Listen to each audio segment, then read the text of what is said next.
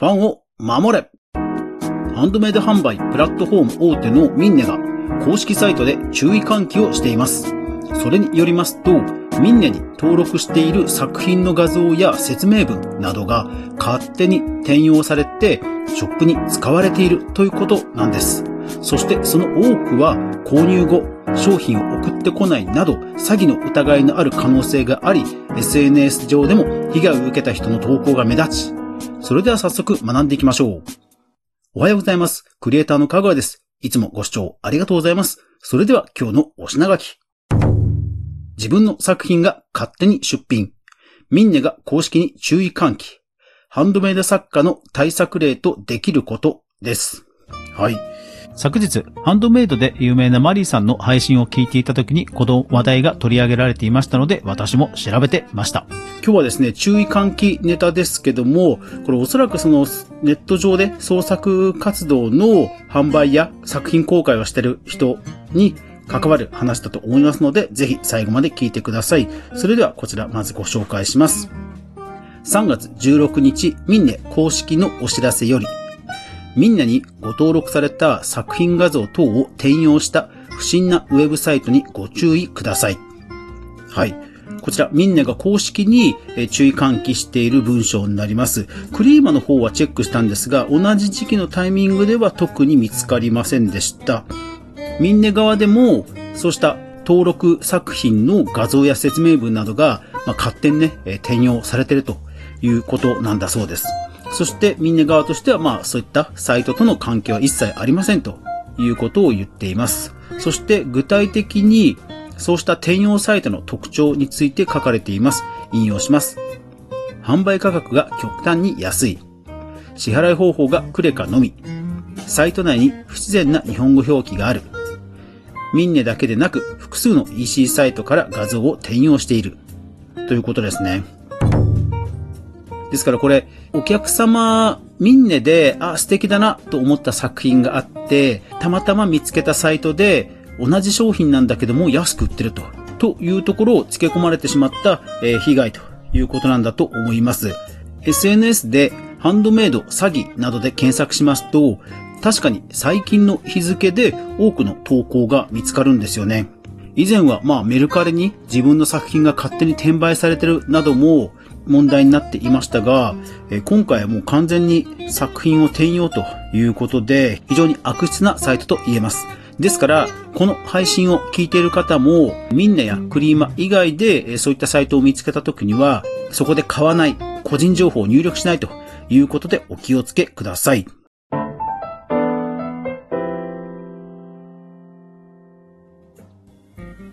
さて、実際にですね、作品が無断転載されているという方のツイートをご紹介します。幸せに作ると書いて、工作屋さんです。こちらの方がですね、自分の作品が転載されたということで、実際に確認をし、そしてまあその対策まで書かれてくださっている、そんなツイートがありますのでご紹介します。では引用します。ミンネ作品が無断転載及び販売されている件に関し、一部フィッシングサイトであることが判明しました。その対策の一例と一覧を共有しますと。いうことで、え工作屋さんが紹介してますのは、本当にご自身で作った作品の写真が転用されている。まあ、ウォーターマークといって写真にですね、ちょっとした透かしのようなものを入れている。まあ、それがそのまま載っているということで、もうこれは完全にアウトだと。で、実際の値段は安く売られてしまっていると。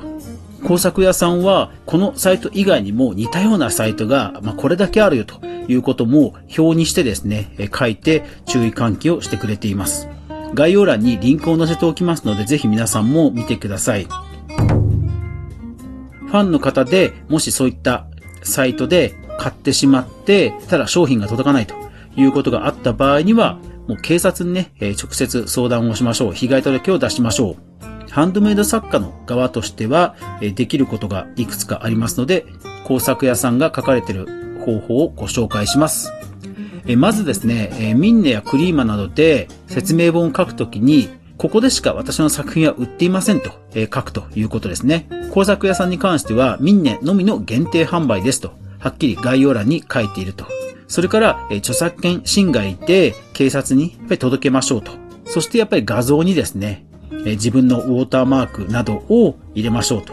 いうことを言ってくれています。まあ、自分の画像にですね、ウォーターマークを入れるのはブランド的にどうなのと思う方もいらっしゃるかもしれませんが、え工作屋さんの入れ方であれば、おそらくブランドを損なうような感じではなく、非常にこう自然な形でウォーターマークが入っていますので、え参考になると思いますので、ぜひチェックしてみてください。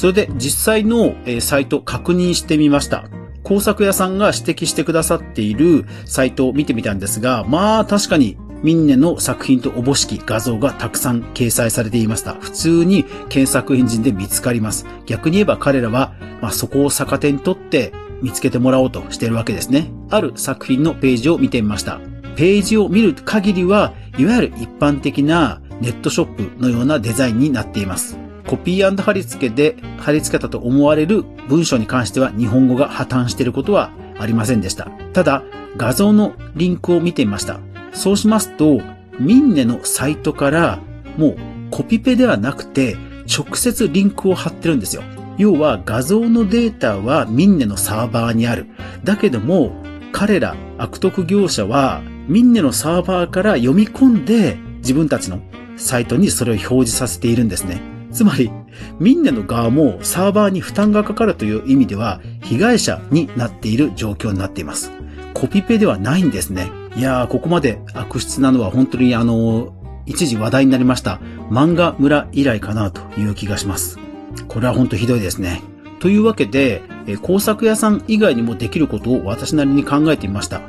まず一つはですね、民年に対応してもらうということはもちろん難しいと思うんですが、一方で、みんな側にもそうやって迷惑がかかっていますから、画像の直接リンクを貼れないようにできませんかというような提案をするのはありだと思います。プラットフォーム側としても、おそらく有々しき問題だと思いますので、何かしらの対策を打たないはずはありませんので、そういう提案をしてみるというのが一つ。それから、クリエイターエコノミー協会という団体がありますので、まあ、みんなに限らず、クリーマやこういった作品発表のプラットフォーム全体に関わることですので、企業がまとまって政府に働きかけるなどして、これを社会問題化すると、団体でそういうのを議論してくださいというように提案するのもいいと思います。実際、クリエイターエコノミー協会は消費者庁と掛け合って特徴法の表記を個人クリエイターが個人名を出さずに済むというような働きかけをしたという実績もあります。もちろん、クリエイター側はミンネのメッセージ機能やちょっとした商品の概要欄などにここでしか売っていません。注意喚起は定期的に行いましょう。ただ、被害に遭っている方はおそらくプラットフォームで作品を見た。それでも買わなかった。ただたまたま見つけたところが安かったというところを付け込まれていますので、ここでしか売っていません。とだけではなく、値引き販売もしていません。などですね。もしくは値引き販売をするときは必ずミンネでしますですとか、そういったことも合わせて書くといいと思います。そしてとにかくこれを社会問題化して多くの方がそういったサイトに注意を払うようにみんなで持っていくという雰囲気づくりが大事かなと思います。今後 AI がますます広がって、こうした悪質なサイトがより量産される可能性がますます高まっています。ですので、クリエイターはですね、まあ、残念ながらこういったリスク対策や自衛にも時間を割かねばいけない、えー、そういう時代に入っていきますので、お互い頑張っていきましょう。はい。というわけで、アフタートークです。今日はですね、あの、部屋の掃除をしていた時に溜まっていた使わないポイントカード、皆さんあります？結構ごそっと出てきて、で、それを整理してたんですよ。そしたら、そのうちの1枚に、あの、ポイントが溜まっている、こう、カードを見つけたんですね。表面が銀色で、ポイントがつどつどちゃんと数字で出てくるみたいなポイントカードがある、そういう量販店があって、それがね、2000円ぐらい溜まってたんですよ。で、おーと思ってお店に行ったんですね。そしたら よくよく気がつかなかったんですけど、あの、有効期限が書いてありまして、見事に切れてました。レジで非常に恥ずかしい思いをしてしまいました。ただ、さすがお店の人、素晴らしいですね。えー、アプリがありますと。え、こちらの QR コードでダウンロードしてくださいと。で、さらに、来店ポイントがつきますということで、来店ポイントをつけてくださいました。そしてさらにアプリをダウンロードしてくれたということで、エコバッグをね、くれました。まあ、皆さんにあげてるんでしょうけど、すごい対応がとても手慣れていて、私の恥ずかしさはもうどっかに飛んでいってしまいました。いやー、ほんと素晴らしかったですね。というわけで、髭を整えるちょっとしたバリカンのようなものをそこで買わせていただいて気持ちよく帰ってきました。一時ソースをちゃんと確認するメディア、クリエイターエコノミーニュースではかぐわが毎日、クリエイターエコノミーに関するニュースをブックマークしていく中で心揺さぶられたものをお届けしています。毎日の収録配信、週に1回の無料のニュースレター、そして不定期のボーナストラック、3つの媒体で配信してますので、よかったらフォローよろしくお願いします。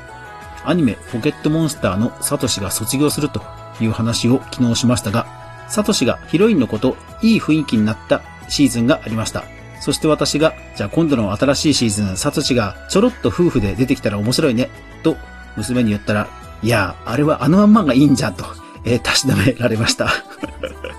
やっぱそういうもんですかね。というわけで皆さん、週末ですね、ゆっくりお過ごしください。それでは、いってらっしゃい。